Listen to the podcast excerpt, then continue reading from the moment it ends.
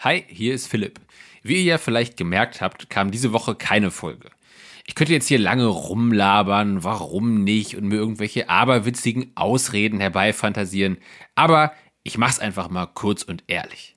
Wir hatten die Podcast-Vampire im Haus und die haben uns hier die ganze Technik kaputt gebissen und unser Podcast war auch noch von einem Dämon besessen. Mega nervig. Naja, ganz normaler Alltagskram halt, kennt ihr ja sicher selber. Jetzt haben wir die Vampire und den Dämon aber vertrieben und bieten euch hier als Entschädigung eine kleine Methadon-Folge an, die schon mal thematisch in unsere Halloween-Folge am Montag einführt. Die ganze Folge ist nur mit mir und als wäre das nicht schon gruselig genug, lese ich auch noch ein paar echt krasse Horrorstories vor. Übrigens handelt es sich hierbei um eine Weltpremiere, da diese Geschichten von Online-Textgeneratoren erst heute Morgen erstellt wurden und ihr die ersten und wahrscheinlich auch einzigen Menschen seid, die sie zu hören bekommen. Das Ganze funktioniert so, dass man dem Generator einen kleinen Textimpuls liefert und daraus wird dann eine Geschichte generiert. Zwar auf Englisch, aber ich bin mir sicher, dass ihr das versteht. Etwaige Aussprachefehler meinerseits sind beabsichtigte Special Effects und dürfen wohlwollend ignoriert und vergessen werden. Die Geschichten sind kurz und knackig, überraschen mit unvorhersehbaren Handlungsverläufen und enden teilweise überraschend abrupt. Ich sag's mal so, dagegen kann Stephen King einpacken. Naja, jetzt auf jeden Fall viel Spaß mit Philips Gruselecke.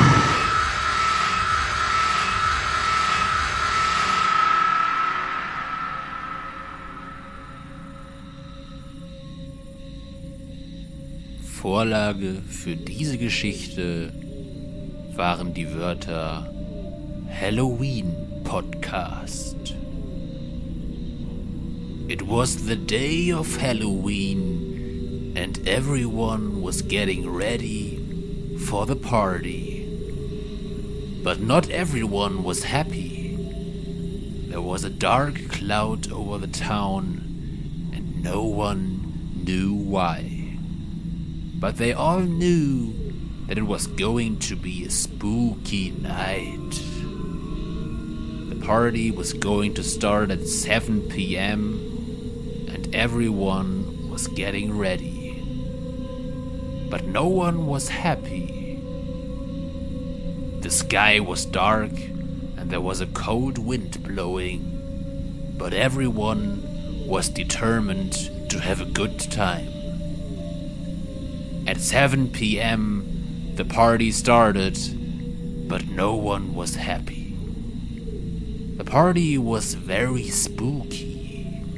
There were dark shadows everywhere, and the wind was blowing. But everyone was determined to have a good time. But no matter how hard they tried, the party just wasn't fun. The shadows were dark and the wind was cold. Everyone was just anxious and scared, but they all knew that they had to keep going. But finally, at midnight, the party was over. Everyone was tired and just wanted to go home, but they all knew that it would be a very spooky night when they got home. The end.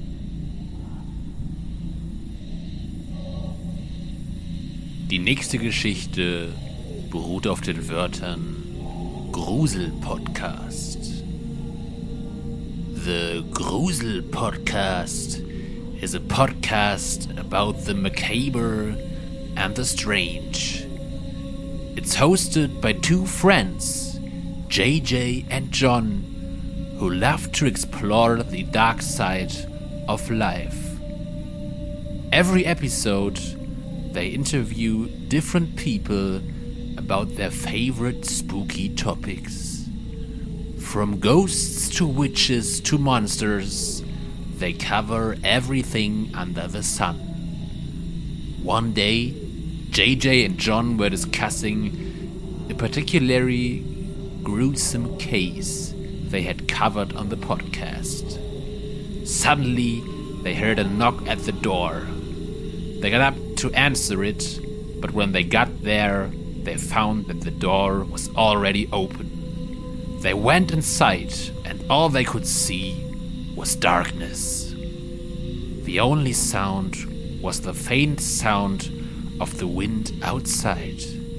Suddenly, JJ felt something touch his foot, and he screamed. He heard John scream too, and then he saw a figure standing in the darkness. It was, it was a hideous creature with blood running down its face. It lunged at JJ and he ran for his life. He didn't stop running until he got outside where he collapsed on the ground, screaming. The whole thing had been a dream, but JJ couldn't shake the feeling that the creature was really after him. The End. Weiter geht's mit Gruselgeschichte. The Gruselgeschichte is a dark and spooky story about a group of kids who are stuck in the middle of a haunted house. They are being chased by the ghosts of the house and they don't know what to do. They are running and hiding, but it seems like the ghosts are always catching up to them. They are getting tired and scared, and they don't know where to go. Suddenly, they hear someone coming from behind them. They turn around to see a giant ghost with a bloody axe in his hand. He's chasing them, and he's going to kill them. They have no choice but to run away. They run until they can't run anymore, and then they hide, hide behind a tree. The ghost is right behind them, and he's about to kill them. But then, the ghost's arm falls off, and he crashes to the ground. The kids are safe now, and they can go home. The end. Horrorgeschichte. The old woman was getting on in years, but she still had a sharp tongue. The other women in the, in the village would gossip about her behind her back, but that didn't bother her. She was used to it. One day, the old woman was sitting by the fire, brewing a pot of tea. She was just about to take a sip when she heard a noise coming from the nearby woods. She got up to investigate, but as she stepped out into the clearing, she was attacked by a creature she had never seen before. The end. Horror Ingwer. Ingwer was a small dark creature that lived in the sewers of the city. It was said that Ingwer could bring death to anyone who crossed its path.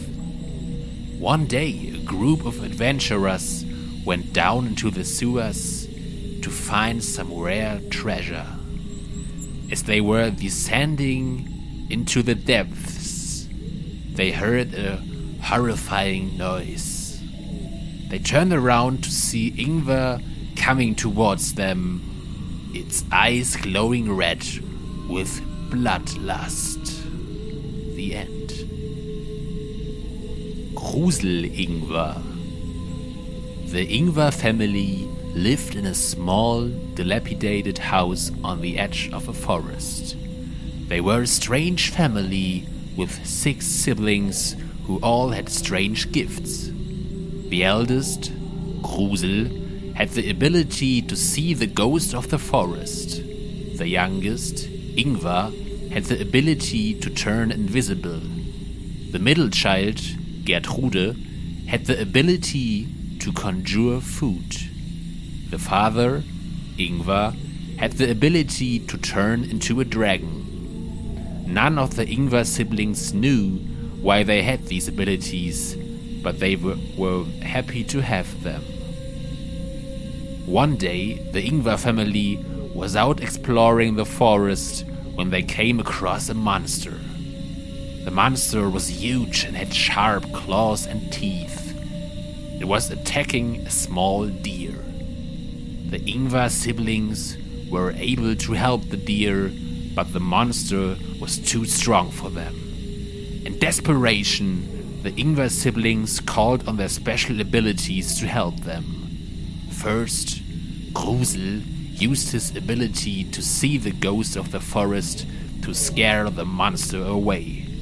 Then, Ingvar turned invisible and ran behind the monster, stabbing it in the back with his kitchen knife. Finally, Gertrude conjured some delicious looking. The End. Horrorgeschichte. It was a dark and stormy night. The lightning flashed and the thunder clapped. The rain poured down on the town below. The only light came from the weak lamp outside the old man's house. The old man sat in his chair, his eyes closed, his breathing slow and steady. All was peaceful and quiet. Suddenly there was a loud noise. The old man's chair toppled over and he crashed to the floor.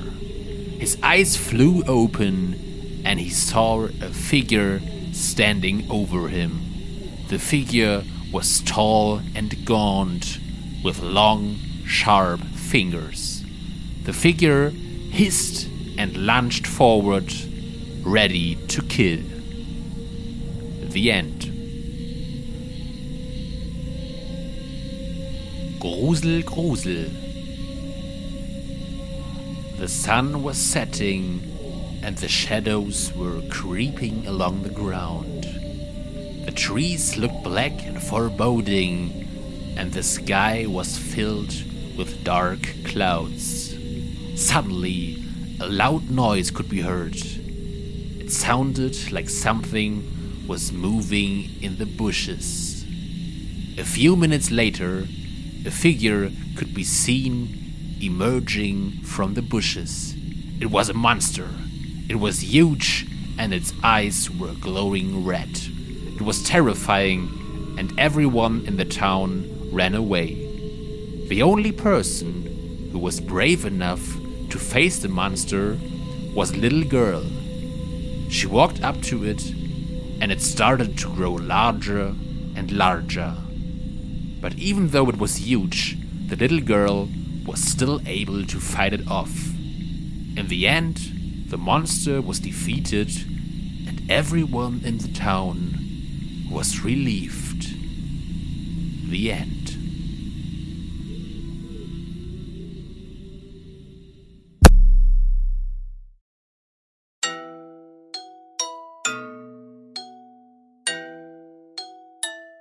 Denkt dran. Am Montag erscheint unsere Halloween-Spezialausgabe.